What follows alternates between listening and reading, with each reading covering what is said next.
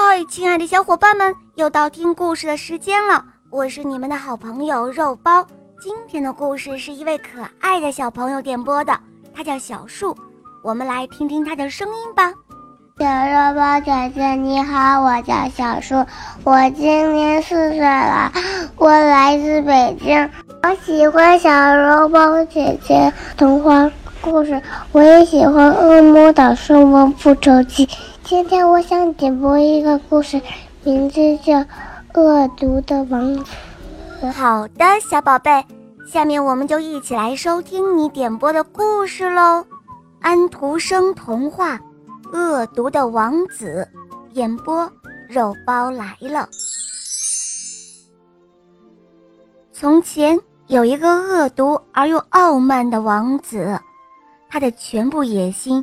是想要征服世界上所有的国家，使人一听到他的名字就害怕。他带着兵士们出征了，他的兵士践踏着田野里的麦子，放火焚烧农民的房屋，鲜红的火焰燎着树上的叶子，把果子烧毁，挂在焦黑的树枝上。许多可怜的母亲抱着赤裸的。仍然在吃奶的孩子，藏在那些冒着烟的墙后面。然而士兵们却在搜寻着他们。如果找到了那些妇女和孩子，那么他们的恶作剧就会开始了。恶魔都做不出像他们那样的坏事情，但是这位王子却认为他们的行为非常好。他的威力一天天的增大。他的名字，大家一提起来就害怕。他做什么事情，都要成功。他从被征服的城市中搜刮来许多金子和大量的财富。他在城里积蓄的财富比什么地方都多。他下令要建立起许多辉煌的宫殿、教堂，还有拱廊。凡是见过这些华丽场面的人都说。哇，多么伟大的王子啊！他们没有想到他在别的国家里造成的灾难，他们没有听到从那些烧毁了的城市的废墟中所发出的呻吟和叹息声。这位王子瞧瞧他的金子，看看他那些雄伟的建筑物，也不禁有与众人同样的想法：多么伟大的王子啊！不过，我还要拥有更多、更多的东西。我不准世上有任何其他的威力赶上我，更不用说超过我。他就是这样想的。于是，他对所有的邻国都掀起了战争，并且征服了他们。当他乘着车子在街道上走过的时候，他就把那些俘虏来的国王套上金链条。拴在他的车上，吃饭的时候，他强迫这些国王跪在他和他的朝臣们的脚下，同时从餐桌上扔下面包，要他们吃掉。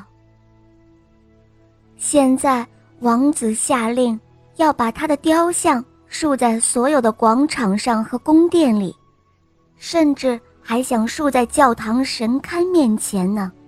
不过，祭司们说：“你的确威力不小，不过上帝的威力比你的要大得多。我们不敢做这样的事情。”哦，那么好吧。”恶毒的王子说：“我要征服上帝。”他的心里充满了傲慢和愚蠢。他下令要建造一只巧妙的船，他要坐上这条船在空中航行。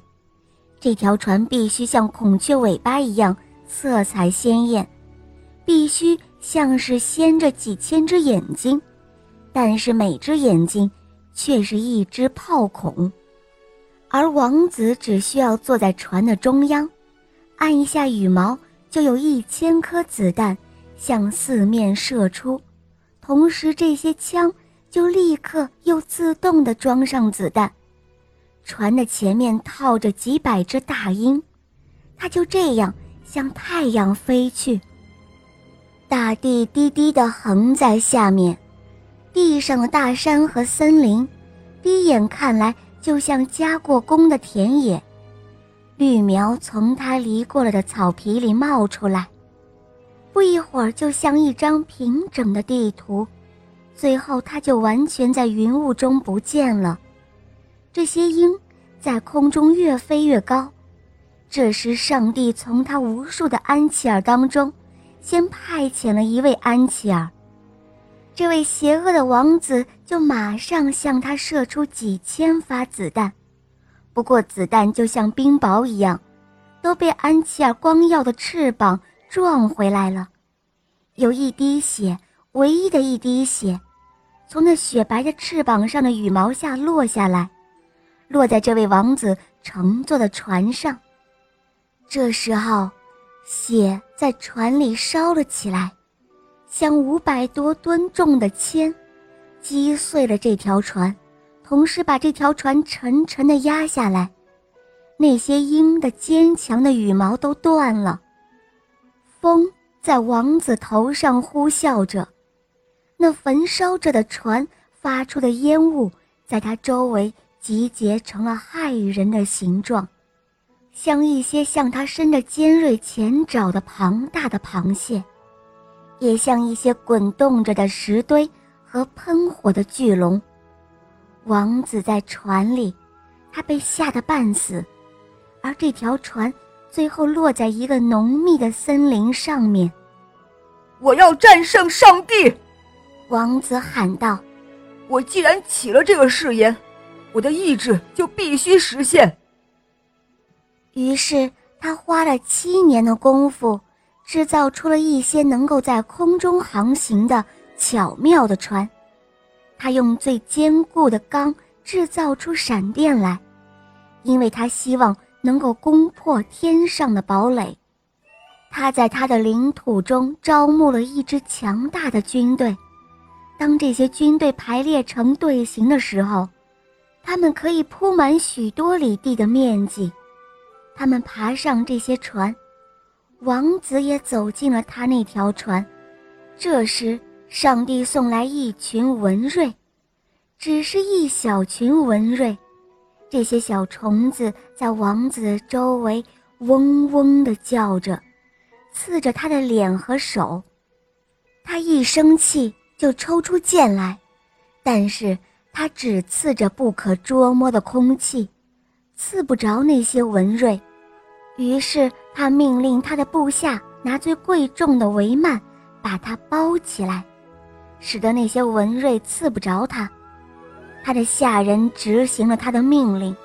不过帷幔里面贴着一只小小的蚊蚋，它钻进了王子的耳朵里，在那里面刺他，他刺得像火烧一般，他的毒穿进了王子的脑子。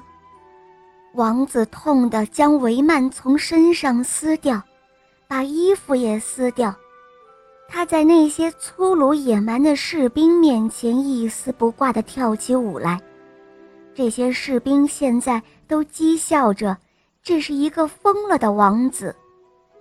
这个想向上帝进攻，而自己却被一个小小的文瑞征服了的王子。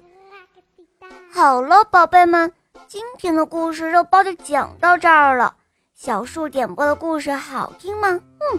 你也可以找肉包来点播故事哦，大家可以通过微信公众号搜索“肉包来了”，在那儿可以给我留言，也可以通过喜马拉雅搜索“小肉包童话”。我的同学是夜天使，有三十六集，非常好听哦，小伙伴们赶快搜索收听吧。好了，小树，我们一起跟小朋友们说再见吧，好吗？小朋友们再见了，么么哒。嗯，小伙伴们，我们明天再见哦，么么。